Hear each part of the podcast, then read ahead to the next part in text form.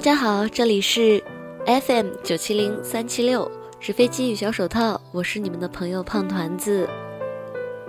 感谢大家再一次收听我们的节目。今天给大家带来一篇来自于中蝶的文章，叫做《最好的爱是彼此成为更好的人》。大学里的小师妹来锦溪所在的城市培训。锦溪邀她来家里住，临走前的一个晚上，两人窝在一个被子里聊天。小师妹感慨：“师姐，我觉得你们好幸福啊！我什么时候才能遇到这样一个人呢？相濡以沫，与子偕老。”小师妹看到的是这些。锦溪会在上班前给她泡一杯茶，她下班回家就可以喝了。他中午比锦溪早到家，会把饭菜做好。为的是让锦溪午休的时候可以多睡一会儿。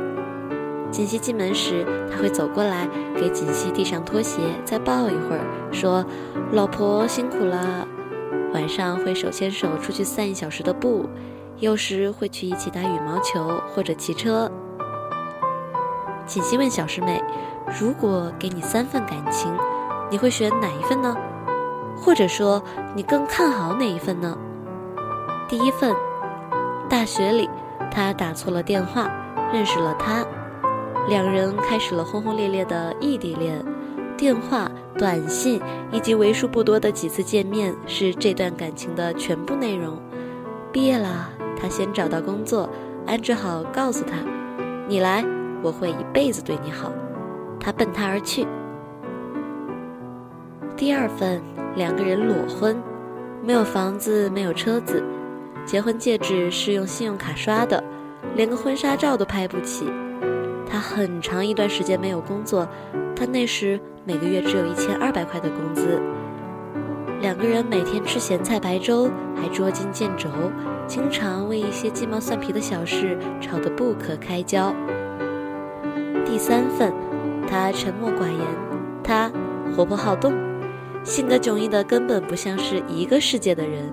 他搞不懂他。怎么整天嘻嘻哈哈，跟个孩子似的，感觉像是没长大。他也搞不懂他，一天都不说几句话，都不知道心里想的是什么呀。他们是彼此的天书。小师妹皱了一下眉，说：“感觉好像哪一份感情都不会有美好结局的样子。第一份，大学里的恋情能牵手走到最后的本来就不多。”更何况还是误打误撞的异地恋，怎么都觉得不靠谱。第二份，我只能说，贫贱夫妻百事哀，再好的感情也敌不过无休无止的争吵。第三份更别提了，两个人彼此性格相差太大，连懂都不懂，还谈什么感情啊？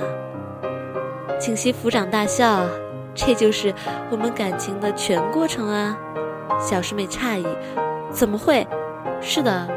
就是这样的，或许有缘分，有心动，有一见钟情，但是，我想任何一份爱情，都不，不是仅仅凭借这些就可以举案齐眉、天长地久，更多的是愿得一人心，白首不相离。你知道这个人是爱你的，你认定了他，接下来要做的不过是相依相守。相爱是一件多么容易，而相处则是一件多么困难的事情。锦溪永远记得那些流泪的时刻，那些孤单的夜晚，那些争吵后的伤心绝望。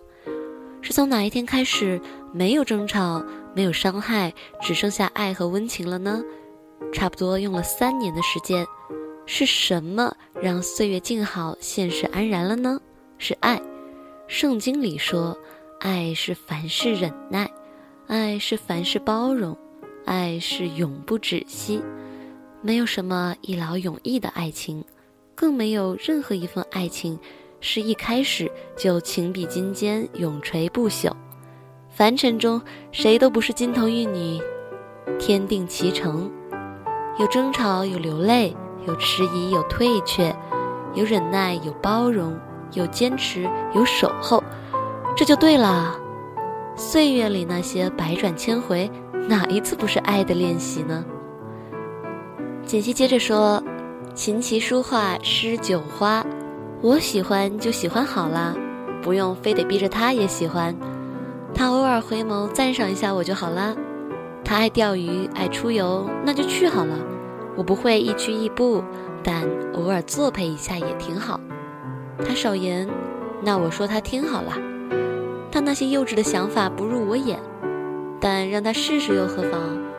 我任性胡闹，他再也不会大发雷霆。他只是宠我，疼我。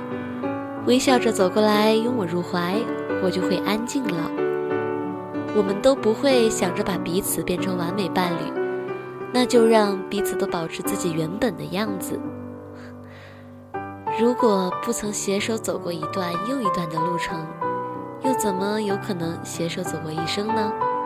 我们一起在时光中磨合成长，你抹去我的嚣张戾气，我磨掉你的声色胆怯。你越来越温暖担当，我越来越沉静柔软，在不经意间，我们彼此都成为了更好的人。我想，这就是最好的爱所给的给养。感谢你收听今天的节目，这里是 FM 九七零三七六，我是主播胖团子，咱们下期再见。